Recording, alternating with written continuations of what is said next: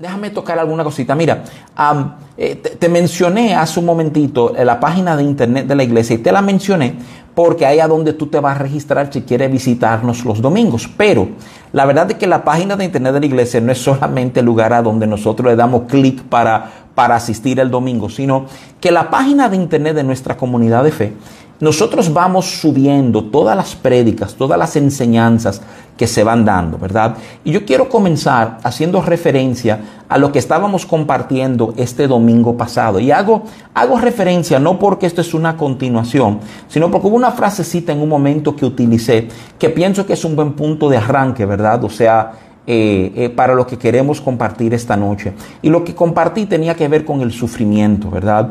Ah, dije que parte de nuestra fe, parte de nuestra intimidad con Dios, nos enseña a nosotros a sufrir bien. O sea, yo sé que eso puede sonar un poquito extraño, ¿verdad? O sea, déjame, déjame darte un poquito de, eh, de perspectiva en esto. Romanos capítulo 6, que fue el pasaje que utilicé el domingo acerca de ese comentario, ¿verdad? Romanos 6, 3 y 4 hay un señalamiento, es una ilustración que está dando el apóstol Pablo de lo que significa el bautismo en la vida del creyente, ¿verdad? Mira lo que dice el apóstol Pablo, dice, o no sabéis que todo lo que hemos sido bautizados en Cristo Jesús, hemos sido bautizados en su muerte, porque somos sepultados juntamente con él para muerte por el bautismo, a fin de que como Cristo resucitó de los muertos por la gloria del Padre, así nosotros andemos en vida nueva, ¿verdad? Fíjate que cuando el apóstol Pablo le está explicando a los romanos, ¿verdad? Del entendimiento, eh, lo, que, lo que el bautismo representa, pinta que representa dos dinámicas. Óyeme bien, representa primero la identificación con la muerte, y ahí nos referimos, ¿verdad? Digamos al, al, sufrimiento, a los momentos difíciles. Esa es la causa principal que muchas veces nos hace sentir solo, nos hace sentir lejos de Dios, ¿verdad? Pero quiero que tú entiendas algo. El consejo, la, la enseñanza bíblica de sufrimiento es que todo sufrimiento lleva a un fin no sufrimos vanamente. Ya fíjate que cuando habla del bautismo habla de una identificación con la muerte, pero todo eso es para poder identificarnos con la gloria y andar en vida nueva, ¿verdad? Y es importante que entendamos esto porque si perdemos en nuestro entendimiento la idea de que lo que estoy pasando hoy, lo incómodo de hoy está diseñado para provocar, para mover cosas en mí, si, si eso se, se, se pierde, se extravía en mi pensar, me voy a hundir, mi, mi sufrimiento va a lucir sin sentido, me voy a ahogar en emociones, me voy a ahogar en ansiedad, me voy a ahogar, ¿verdad?, en afán. Y qué impresionante saber, hermanos, si vamos a abrazar enseñanzas bíblicas, debemos abrazarlas completas. Si ustedes me han oído hablar este punto antes, hablar que muchas veces en nuestra fe abrazamos la parte A de algo, pero la B se nos hace un poquito más difícil. O sea, el libro de Hebreos eh, capítulo 11, verso 6 nos habla de que el que se acerca a Dios tiene que creer que le hay. Muchas veces agarramos eso, Dios está ahí, Dios está ahí, Dios está ahí. Pero, pero la parte B que dice que es galardonador de los que le buscan, muchas veces la obviamos porque no queremos lucir, digamos, interesado en nuestra búsqueda de Dios. Pero vamos a ser francos, la misma palabra de Dios nos presenta la verdad, que nos acercamos a Dios creyendo que Él está ahí y que Él es quien bendice Él es quien de alguna manera recompensa a aquellos que se han invertido en Él. Oye lo que te quiero decir. Si ahora mismo te estás pasando un momento difícil y te sientes solo y te sientes distante, estoy oyendo o viendo un mensajito ahí que no se escucha bien, ¿verdad? Les, eh, le animo, ¿verdad?, a ajustar un poquito su volumen entonces. Pero, pero déjeme, déjeme simplemente afirmarle, ¿verdad?, que cuando, cuando abrazamos el consejo entero, comenzamos a entender que mi sufrimiento siempre tiene propósito. Y déjame, déjame explorar eso un poquito, porque no quiero dejarte con la idea de que Dios nos pone a sufrir. Yo creo que Dios no necesita ponernos a sufrir. Yo creo que el mundo está tan roto, está tan impactado y afectado por el pecado que francamente en el mundo vamos a encontrar sufrimiento, vamos a encontrar frustración. Y Dios de alguna manera en su infinita bondad utiliza la frustración que nosotros encontramos, la frustración que a veces nosotros mismos generamos, ¿verdad? Para tratar para bien en nuestras vidas. Y esto tiene que ser parte de nuestro, de nuestro cosmovisión, de nuestro entendimiento amplio de lo que Dios está haciendo y de lo que está pasando. Tiene que ser parte de cómo tú y yo vemos la vida. Inclusive, eh, el primer pasaje que vamos a estar viendo lo vamos a estar viendo de Primera de Pedro. Y vamos a ver los primeros dos versos de Primera de Pedro. Primera de Pedro 1, versos 1 y 2. Déjame darte algunos detallitos de Primera de Pedro para que tú veas cómo esto conecta con lo que estoy tratando de ilustrarte, ¿verdad? Primero, Primera de Pedro se escribe más o menos en el año 65 después de Cristo. Ya cuando Primera de Pedro se escribe, las primeras ráfagas de persecución han comenzado a darse en contra de la iglesia, ¿verdad? O sea, eh, ya muchos hermanos inclusive se han mudado de Jerusalén, evitando la persecución que obviamente arranca en Jerusalén porque se identifica como el lugar a donde nace el cristianismo, ¿verdad? Entonces, déjenme, déjenme simplemente llevarle al entendimiento, ¿verdad? O sea, eh, de que Primera de Pedro se dirige de manera muy específica, ¿verdad? Eh, aquellos, aquellos que están sufriendo este momento de persecución, entiéndase, aquellos que ahora mismito están lejos de a donde querían estar. El caso de querer estar en tu casa y tener que irte por el peligro que presenta, ¿verdad? O sea, son de esos momentos terribles que tú dices, pero ¿cómo es posible? ¿Cómo que algo así pasa, verdad? Pero le estaba pasando a estos hermanos, ¿verdad? Déjame, déjame darte algunos detalles curiosos. La Biblia nos enseña sobre Primera de Pedro, en Primera de Pedro 5:12, que Pedro le escribe junto con Silas. Silas es un compañero de Pablo, lo vimos en el libro de los Hechos, que acompañó Pablo en su segundo y tercer viaje misionero, ¿verdad?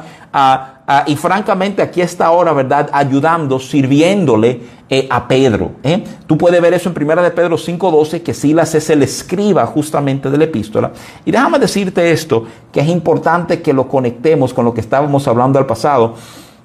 El tema central de primera de Pedro es que nuestro sufrimiento en Cristo va a ser para bien, va a terminar en bien. No sufrimos vanamente, no sufrimos sin propósito, no, no nos distanciamos sin propósito, ¿verdad? Entonces, yo quiero por un momentito a darte, digamos, el texto principal, porque yo creo que este texto principal, o lo que muchos llaman el texto céntrico de Primera de Pedro, te va a dar una perspectiva desde la cual podemos abordar, ¿verdad?, la misma introducción de la carta. Fíjate, Primera de Pedro 4, 12 y 13 dice así, amados, no sorprendáis del fuego de prueba que os ha sobrevenido, como si alguna cosa extraña os aconteciese, sino gozaos por cuanto sois partícipes de los padecimientos de Cristo, para que también en la revelación de su gloria os gocéis con gran alegría. Me encanta que Pedro de una manera muy directa dice, no, no se sorprendan como si alguna cosa extraña, fuera de lo normal, fuera de lo común ha pasado, cuando te encuentres en momentos de prueba. Déjame decirte, nosotros no definimos nuestras pruebas. ¿eh?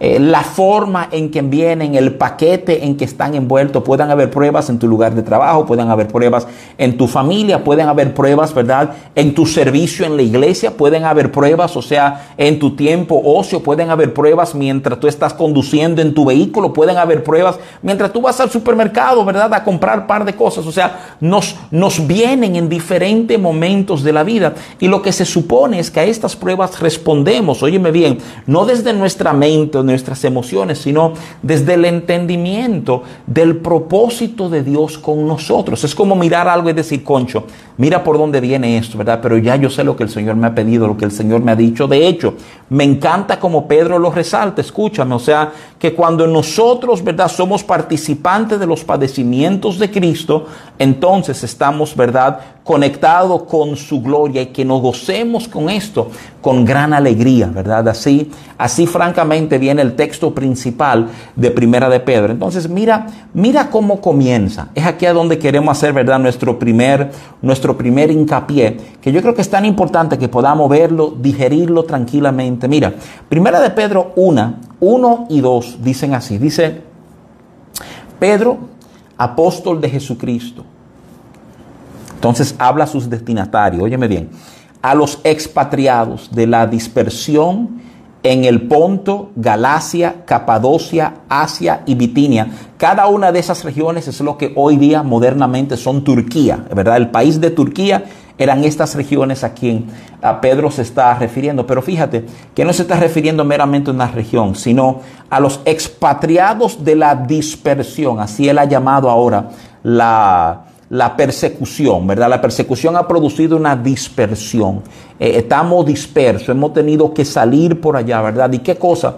Que aquellos hermanos lejos, mira, mira qué cosa, en medio de prueba, la epístola que se escribe tiene el diseño de alcanzar los que están lejos. Si alguna vez te has sentido lejos, es importante que tú puedas detenerte y examinar todo lo que Dios habla en Primera de Pedro, porque creo que ahí tú vas a encontrar un refresco, ¿verdad?, para tu alma, un ser refrescado, un ser renovado, un retomar visión de manera precisa, ¿verdad? O sea, eh, eh, dice, ¿verdad?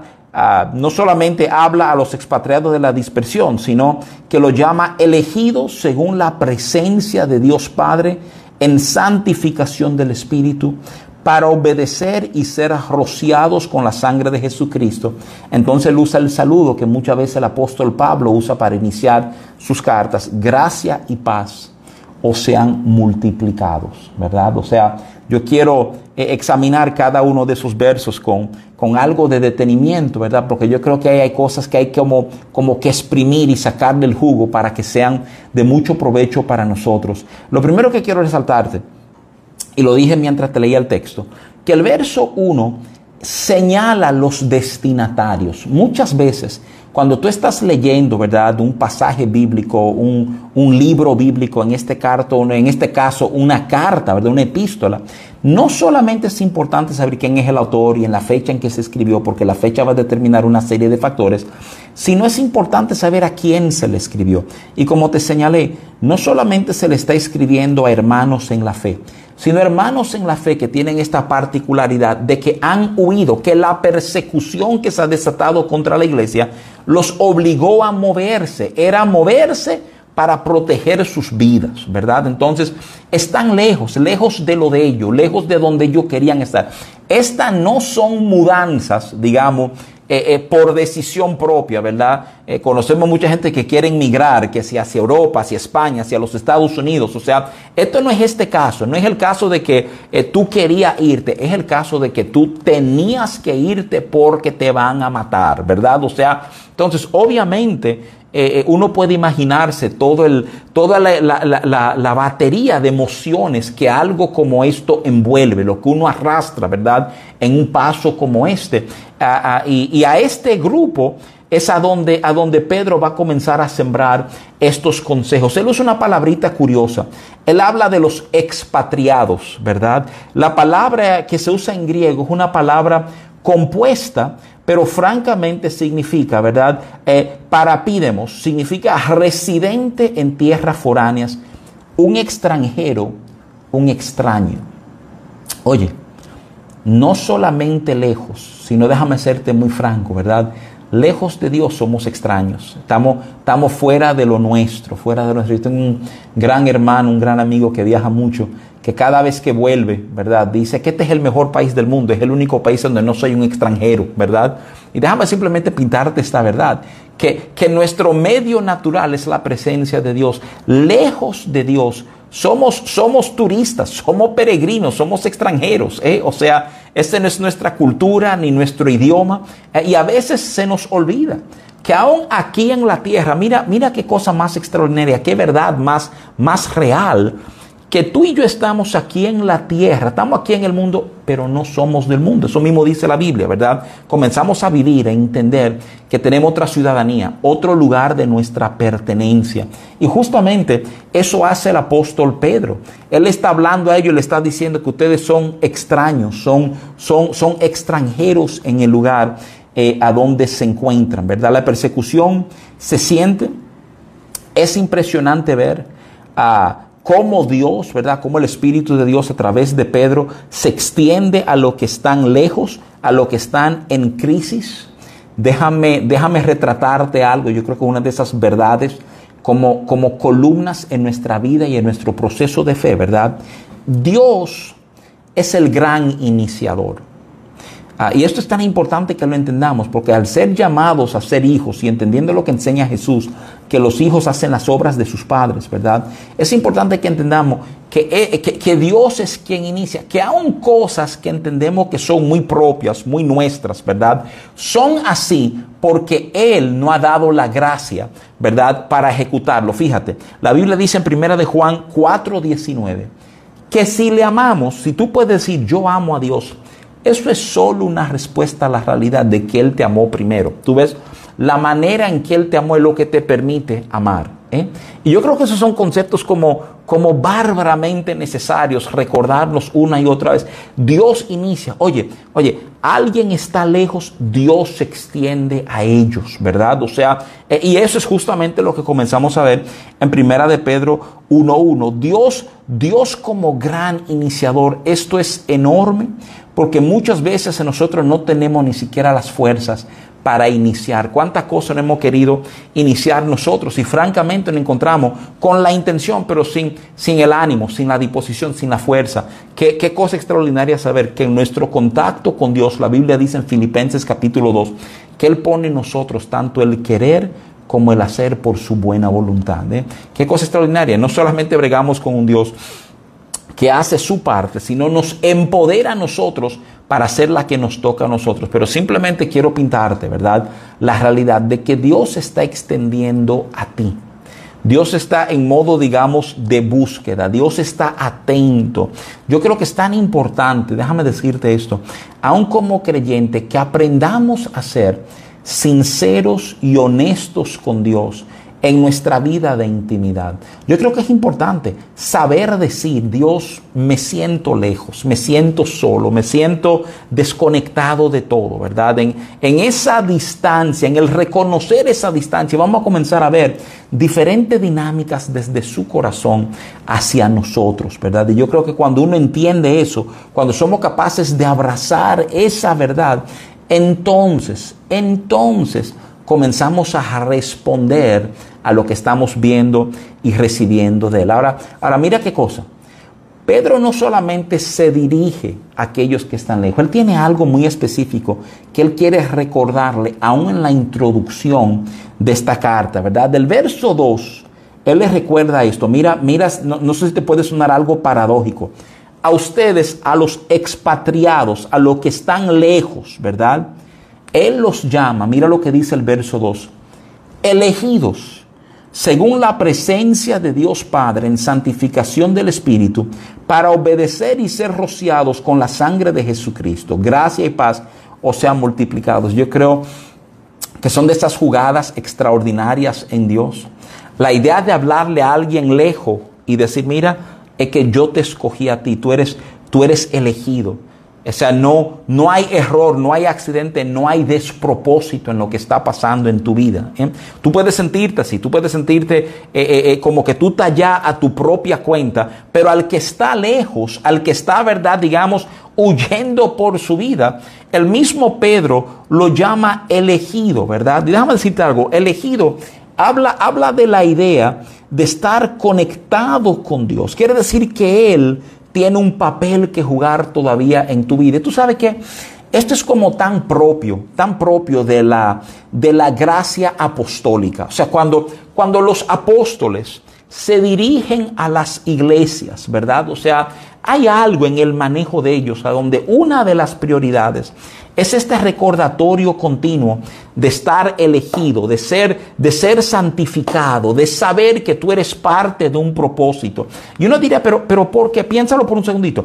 Tú lo estás viendo aquí en Primera de Pedro. Pedro hablándole a aquellos que están, ¿verdad?, eh, eh, eh, en la diáspora, a los expatriados. Pero, pero piénsalo. Pablo se maneja de la misma manera. Cuando tú vas a Primera de Corintios capítulo 1, tú ves que Pablo se siente en la necesidad de recordarle a esta gente que ustedes fueron llamados por Dios, ustedes han sido santificados, con todo lo que fueron llamados a ser santos, ustedes son parte de ese grupo. Y le está hablando una iglesia que tiene unos líos internos muy serios, bastante líos para, para que modernamente digamos, yo no sé si eso califica como iglesia, hay como que media que cerrarla, ¿verdad? Y, y Pablo está ahí ministrándole diciendo, no, no, que no importa cuál es su condición, es que Dios lo llamó. volvimos, sufrimos una interrupción ahí, le pido disculpas, ¿verdad? O sea, parece que es un temita uh, técnico, pero, pero seguimos hacia adelante. Decía que cuando el apóstol Pablo enfrenta a los corintios, ¿verdad? En el capítulo 1, él apela a que ellos fueron llamados por Dios a ser santos. Él habla de la gracia que han recibido y habla entonces de la realidad de que Dios es fiel. Entonces, déjame decirte algo. Pedro está cogiendo esa misma línea. Pedro le está diciendo que ustedes fueron escogidos, ustedes han sido llamados, sin importar que tu circunstancia actual, ¿eh? Sea la que tú quieres que seas, esto no quiere decir que Dios ha trabajado o que Dios ha terminado de trabajar contigo, ¿verdad? Y yo creo que eso es como de, de profundo aliento, de profundo, de profundo bien a nuestras vidas. Ahora, quiero que tú entiendas algo. Hay, hay conceptos aquí que quiero como, como desempacar contigo, ¿verdad? Para entonces ir a un, a un segundo ejemplo. Mira, Pedro no habla solamente de ser elegidos. Yo quiero que tú escuches la frase que él utiliza, ¿verdad? Eh, eh, en su extensión completa. Él dice, elegidos según la presencia de Dios Padre en santificación del Espíritu, ¿verdad? Nuestra elección es para un fin de santificación. Ahora, déjame, déjame aclararte eso, porque esas son palabras que suenan muy de iglesia, nos suena, ¿verdad? Bien, bien religioso déjame simplemente tratar de, aclarar un poquito el pensar, traer un poquito de luz eh, en esto, ¿verdad? O sea, eh, cuando hablamos, cuando hablamos de santificación, yo creo que nosotros tenemos un cuadro en nuestra mente eh, que habla, habla verdad de lo, de lo intachable, verdad de lo que, de lo que francamente es intocable, inaccesible, y se nos pierde de vista la real definición de santificación. Déjame ayudarte a entender esa idea. Santificación literalmente quiere decir, ser santo quiere decir ser apartado con un propósito específico. No solamente ser apartado, es cuando tú tienes, ¿verdad? Yo creo que algunos hemos vivido eso. E, en mi casa había una vajilla especial que solamente se usaba en algunos momentos del año, ¿verdad? O sea, esa vajilla era apartada, se ponía en un lugar especial, no eran los platos diarios, pero cuando había una ocasión especial, que si la Navidad, de que si yo cuánto, pues se sacaba esa vajilla que tenía el propósito de ser usado en ese momento y como iba a ser usado en ese momento, siempre tenía que estar, por así decirlo, listo, apto, ¿verdad? Eh, eh, limpio eh, para poder ser usado. Es un término que se asocia mucho con el templo. Se habla de la santificación no solamente de los sacerdotes y de los levitas, sino inclusive de todas las herramientas que se usaban en el templo, eran herramientas que eran santificadas eh, eh, para ser usadas exclusivamente en el servicio a Dios. ¿Qué quiero que quede claro en tu mente? Oye, quiero que quede claro en tu mente. Varias verdades sobre, sobre la santificación en nuestras vidas. déjame, este es un terreno un poquito delicado, porque nosotros tenemos un entendimiento de santificación, digamos, eh, quiero decir esto respetuosamente, pero como histórico religioso. Por ejemplo, se entiende que la santificación es a un, varón con una camisa manga larga, botonada hasta aquí, con un biblión debajo del brazo, ¿verdad? Eh, que inclusive camina con la cabeza abajo porque debe mostrar que es santo y humildad. Entonces, eh, hemos, hemos entendido que santidad tiene una expresión externa y no hemos enfrentado la verdad que santidad tiene una expresión de mente y de corazón.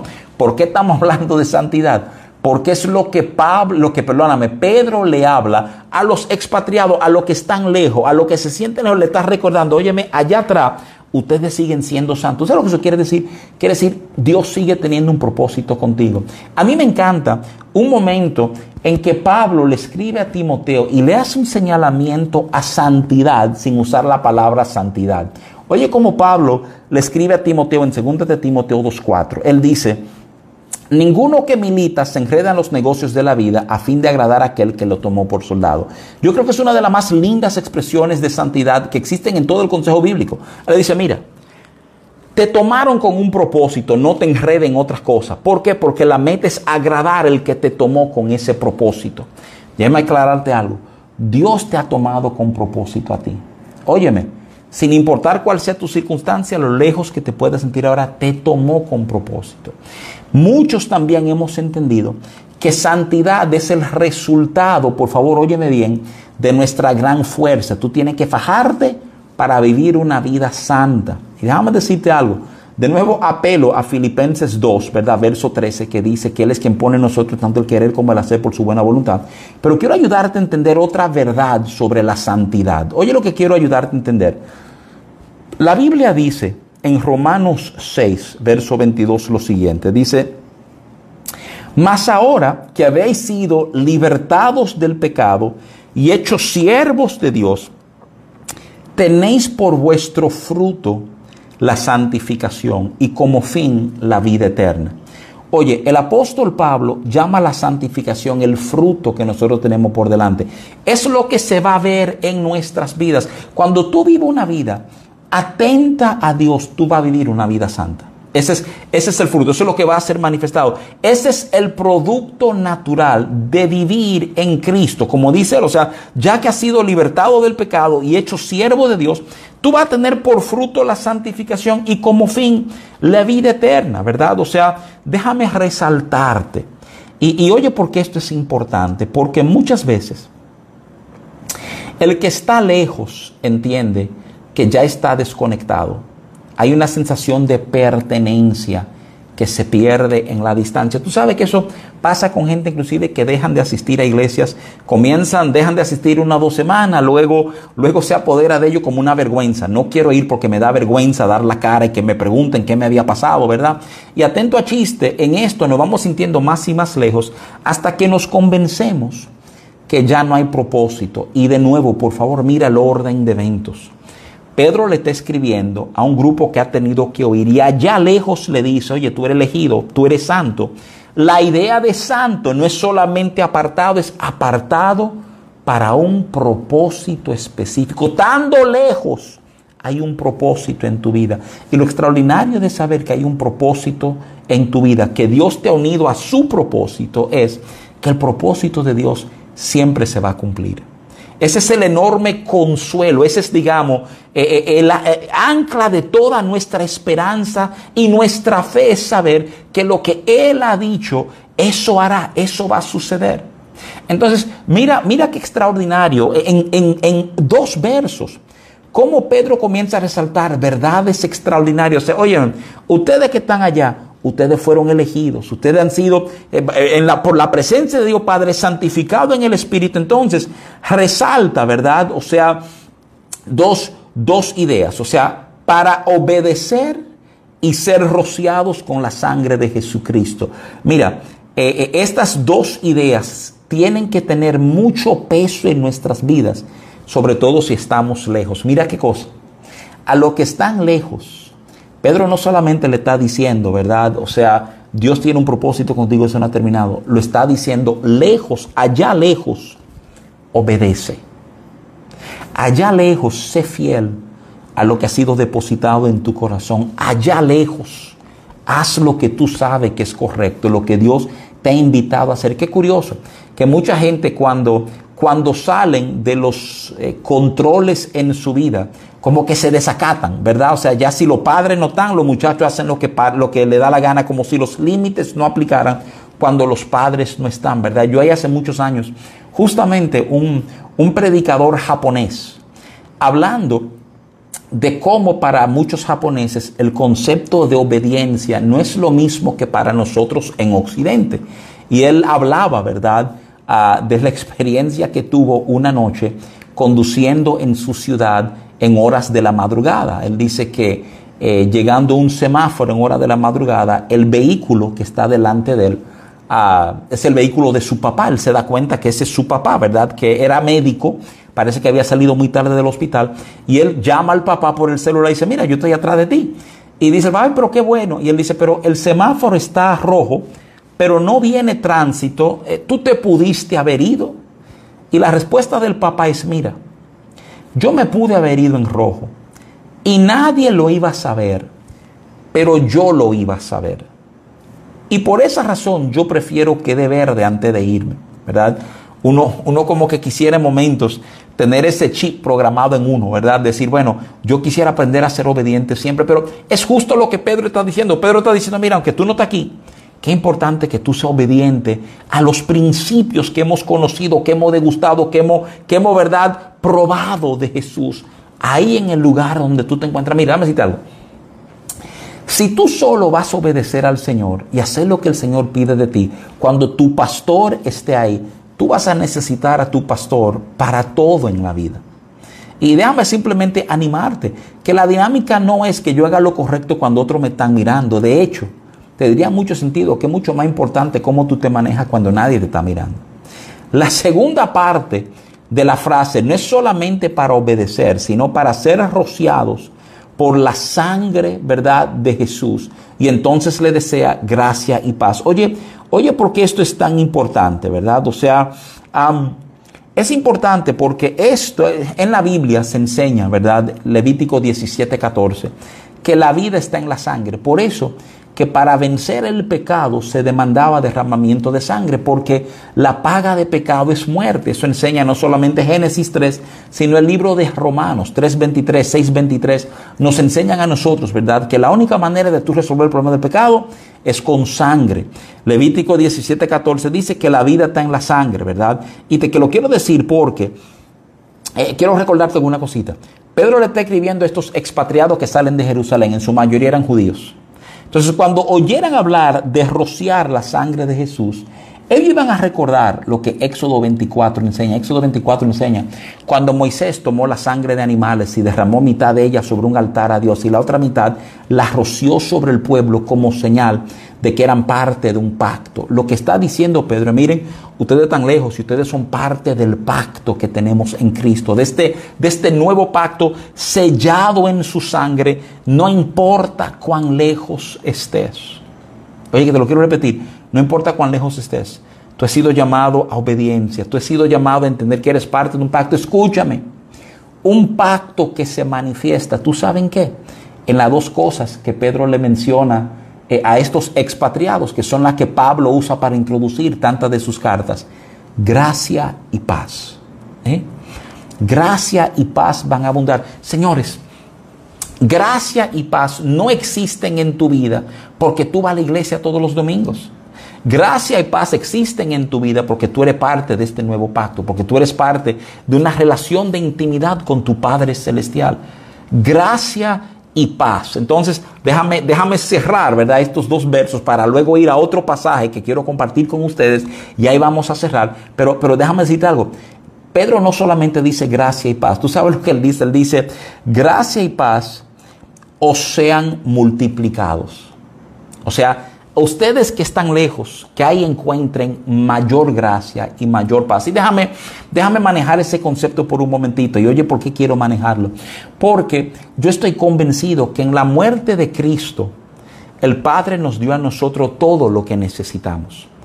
En la muerte de Jesús, toda la gracia de Dios se hizo disponible para nosotros. Todo el bien de Dios se extendió a nosotros. Todo el favor de Dios está manifestado. Toda la paz de Dios ha sido depositada en nuestros corazones. Entonces, si Dios no ha dado todo, ¿por qué hablamos de multiplicar? Porque déjame ayudarte a entender algo. Aunque Dios ha dado todo, tú y yo no vivimos todo. ¿Qué cosa, eh? Déjame ayudarte a entender esto. Yo creo que a veces los procesos que nosotros vivimos, los procesos de distancia, los procesos de dolor, los procesos de confrontación en nuestras vidas, son procesos que están diseñados para ayudarnos a ver más gracia, para ayudarnos a ver más paz, para ayudarnos a disgustar y a saborear cosas en Dios que antes no habíamos conocido. Yo creo que es tan importante que tú y yo seamos capaces de saber, óyeme, aunque Dios tenga todo disponible para mí, yo no estoy listo para recibir todo lo que Él quiere darme. Entonces cuando tú oyes, ¿verdad? Que se habla de más, no es que se está hablando de más porque Dios va a dar más, te repito. Pablo lo enseña en Romanos, o sea, Pablo dice, ven acá, si te dio a su hijo, no te habrá dado todas las cosas juntamente con él, o sea, él no te está dando más, es que te estamos capacitando para manejar más. De hecho, recuérdate, que a los mismos corintios el apóstol Pablo les dice en un momento, yo quiero darle viandas, pero tengo que darle leche. Pablo está diciendo, yo quiero darle otra cosa, pero ustedes no están listos para esa otra cosa. Yo quiero darte más, pero no están listos para más. Entonces, quiero llamar tu atención, quiero ayudarte a entender que muchas veces nuestra, nuestro dolor, los momentos de nuestro sufrimiento, los momentos de nuestra frustración, los momentos de nuestra distancia, tienen el diseño de ayudarnos a ver más, de ayudarnos a, percibir más, a, ser capaz pienso mucho, ¿verdad?, en la historia de Job. Siempre que uno habla de sufrimiento, piensa en Job. Piensa en la misma respuesta de Job. Después de Job pasar el torbellino de incidentes que pasó, la respuesta de Job literalmente fue antes de oídas, de oído te había oído. O sea, yo, yo había oído eso, pero ahora en lo que me ha pasado, mis ojos te ven. Hay como mayor entendimiento que viene por haber atravesado ciertos procesos. Y déjame simplemente animarte, exhortarte, ayudarte a entender y valorar que los procesos y los tratos de Dios con nosotros ¿eh? no es meramente para humillarnos o para de alguna manera purgar algún pecado de nuestra vida, no, es para permitirnos tener mayor entendimiento, mayor perspectiva sobre misericordia, mayor perspectiva sobre gracia, mayor perspectiva sobre paz. Y en ese trato vamos a aprender que hemos sido agrandados que mi capacidad de ver, de percibir, de degustar su gracia es mayor ahora de lo que fue años atrás. ¿eh? Y no porque soy más viejo, la edad no te suma nada en tu proceso de fe, quiero que tú sepas eso. La maduración en tu vida de fe tiene poco que ver con el reloj y mucho que ver con las actitudes de tu corazón. Hay personas que tienen 6, 8, 12 meses en la iglesia y ya muestran una madurez que algunas personas que tienen años en la iglesia no han podido mostrar porque francamente sus corazones se desconectan desde que salen de la iglesia. Déjame ayudarte a entender. Déjame ayudarte a valorar aún momentos como estos, cuando estamos lejos, ¿verdad? O sea, cuando estamos lejos, Dios se extiende a nosotros. Cuando estamos lejos, ¿verdad? Dios toma iniciativa para con nosotros. Cuando estamos lejos, nos recuerda, nos recuerda que seguimos siendo parte, que hemos sido elegidos por Él, que francamente hay un proceso de santificación, que nosotros vamos a ser obedientes, que gracia y paz será multiplicado a nosotros aún estando lejos, ¿verdad? Hay, hay un segundo ejemplo que quiero compartir y tengo que ser muy, muy transparente. Yo creo que la parte de primera de Pedro yo le he tenido listo desde hace varios días, ¿verdad? Meditando y reflexionando sobre esto. Pero entonces justamente anoche, eh, eh, pidiéndole al Señor claridad sobre esto, vino a mi corazón un entendimiento, que es lo que quiero compartir ahora, que viene francamente del Evangelio de Juan, capítulo 5. Y es el pasaje que va del verso 1 al verso 18, ¿verdad? Yo sé que es una narrativa, es una narrativa algo larga. Por tiempo no te lo voy a leer, pues cubre 18 versículos, ¿verdad? O sea, pero sí quiero resaltarte algunos de los puntos más importantes de esta narrativa, porque conectan, conectan con lo que hemos estado hablando, de este tema, ¿verdad? De, eh, de distancia, de sentirte lejos, de sentirte inclusive incapaz de responder. Oye, en esta narrativa Jesús ha ido de Samaria a Galilea y de Galilea está subiendo ahora a Jerusalén para celebrar una de las fiestas de los judíos, ¿verdad? En el verso 2, la Biblia nos dice, este Juan 5, verso 2 nos dice que Jesús llega a un estanque llamado Bethesda, a donde, según el verso 3, hay una multitud de enfermos. No hay un enfermo, hay muchos enfermos, ¿verdad? El texto nos dice que se producían milagros cuando las aguas se movían. hay un hombre, el verso 5 de, de Juan 5 nos dice que tiene 38 años ahí, o sea, casi cuatro décadas, ¿verdad? Y cuando el agua se movía, ah, los milagros eran poco y la competencia mucho. Literalmente era una carrera que se armaba, ¿verdad? O sea, entonces es, es, bien curioso lo que se da, porque la, narrativa nos dice que este hombre enfermo era paralítico. Ahora, lo, lo, irónico, lo cruel del ser paralítico, piénsalo por un momentito, lo cruel es que esto es una carrera. Lo, lo que la narrativa bíblica nos dice es que cuando se movían las aguas, el primero que llegara a las aguas, ese recibía su milagro. Y, habría algo, déjeme, pregunto esto con toda seriedad, o sea, habría algo más cruel que ser un paralítico cuando se trata de una carrera. Oye, piénsalo, o sea, eh, eh, el sordo le lleva ventaja, el mudo le lleva ventaja, el ciego te lleva ventaja, ¿eh? el manco, el que le falta un brazo, le lleva ventaja, el que tiene una pierna, le lleva ventaja. O sea, ¿qué, qué cosa? Yo no sé si, si puedo, si, logro expresarme, digamos, con, con precisión, ¿verdad? Pero, pero si alguien está lejos de poder recibir lo que necesita, es un paralítico en una carrera. ¿eh? La idea del paralítico, la necesidad del paralítico es llegar al agua. Yo llego al agua, se resuelve, llego al agua primero, se resuelve mi problema. Soy paralítico. Entonces, es, es fascinante porque cuando uno, uno ve la historia en el verso 6 de Juan 5, Jesús se le acerca al hombre. Ahora, considera esto por un momentito. En Juan 14, 14, Juan 14, 14, Jesús declara que Él es el agua de vida eterna. Piénselo por un momentito. El paralítico nunca va a llegar al agua. Señores, si tú vas a apostar en esa carrera, no apuesta al paralítico, apuesta al ciego, no apuesta al paralítico. El paralítico nunca va a llegar a las aguas. Pero las aguas llegaron al paralítico. El que es agua viva llega a él, ¿verdad? Y es curioso lo que pasa. Jesús habla con él. Escucha su historia. Maneja su falta de entendimiento. Jesús le preguntó, ¿quieres ser sano? Y él se metió en el proceso. ¿Cómo es posible? Porque imagínate, yo no tengo quien me mueve. Cuando se muevan las aguas, toda esta gente se mueve primero. Entonces, eh, Jesús no le preguntó cómo tú vas a llegar, le preguntó, ¿quieres ser sano? ¿Verdad?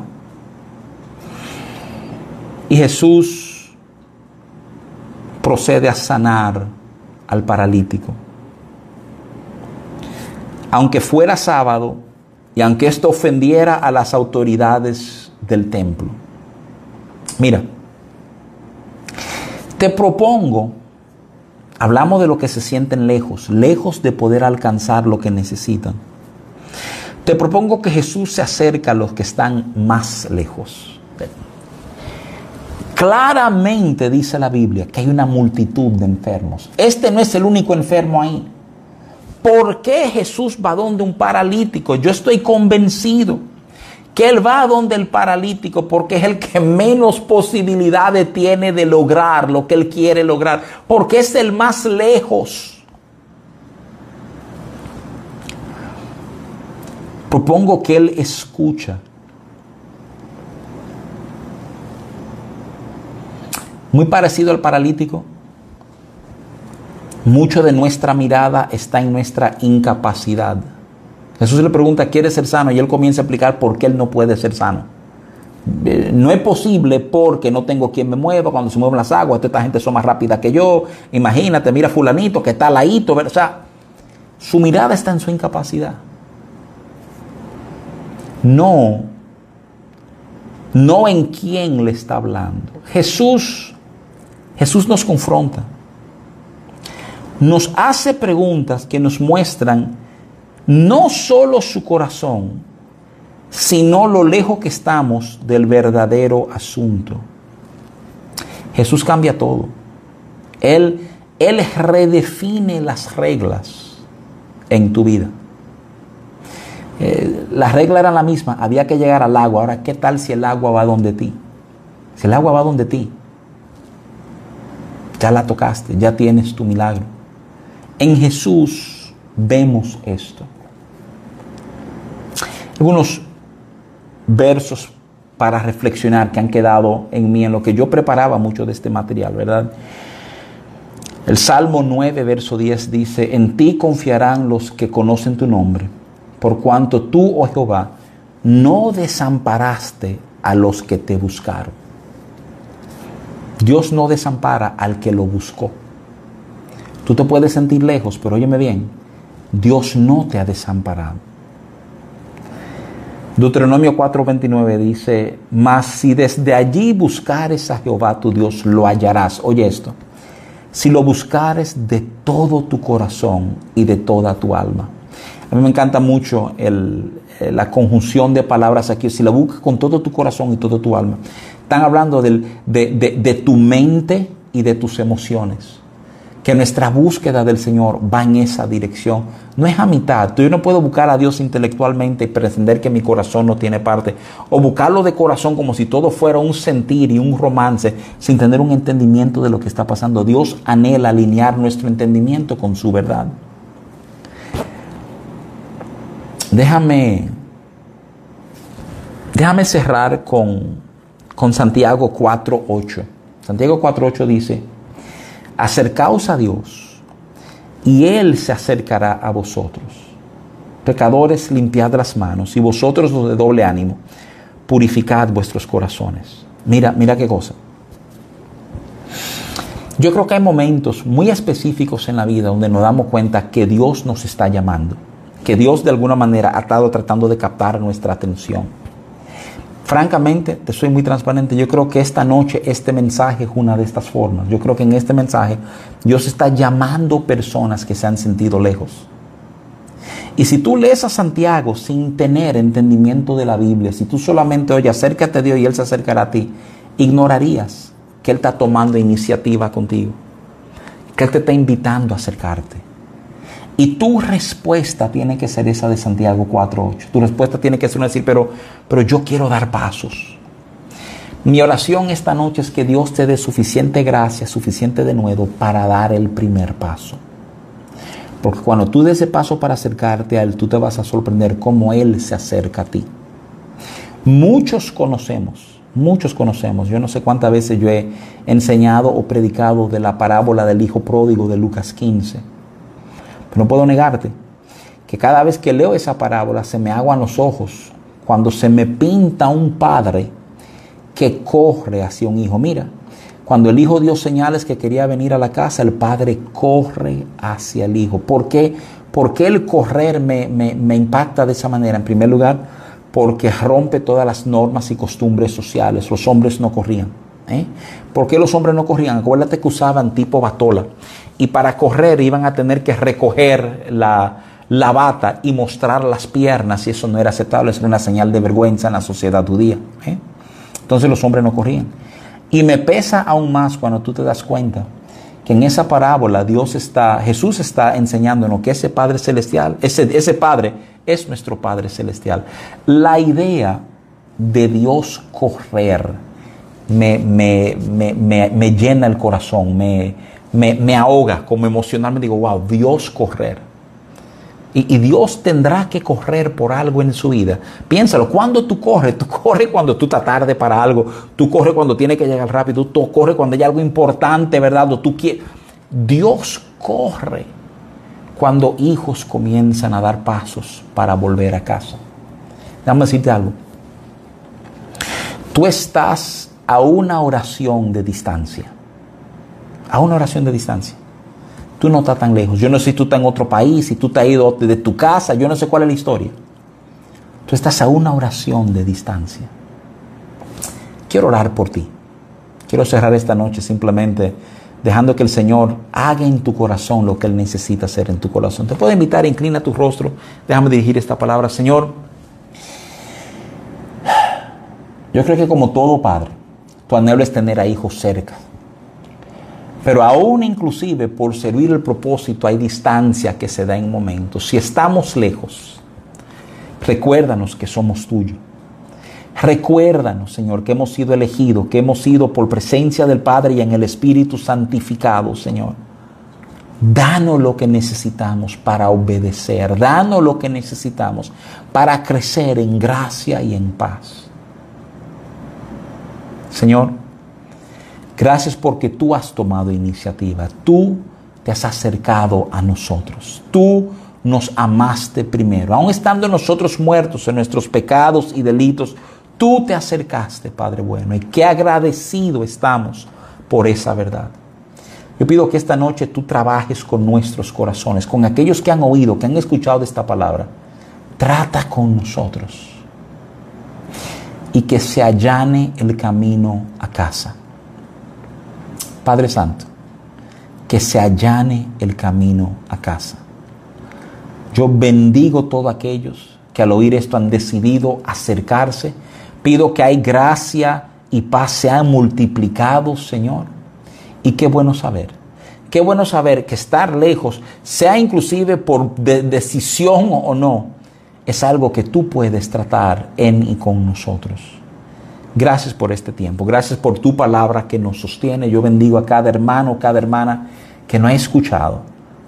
Que tu palabra se vuelva vida en nosotros, que no seamos meramente oidores, sino hacedores de tu verdad. Te pedimos todo esto en el nombre poderoso de Cristo Jesús.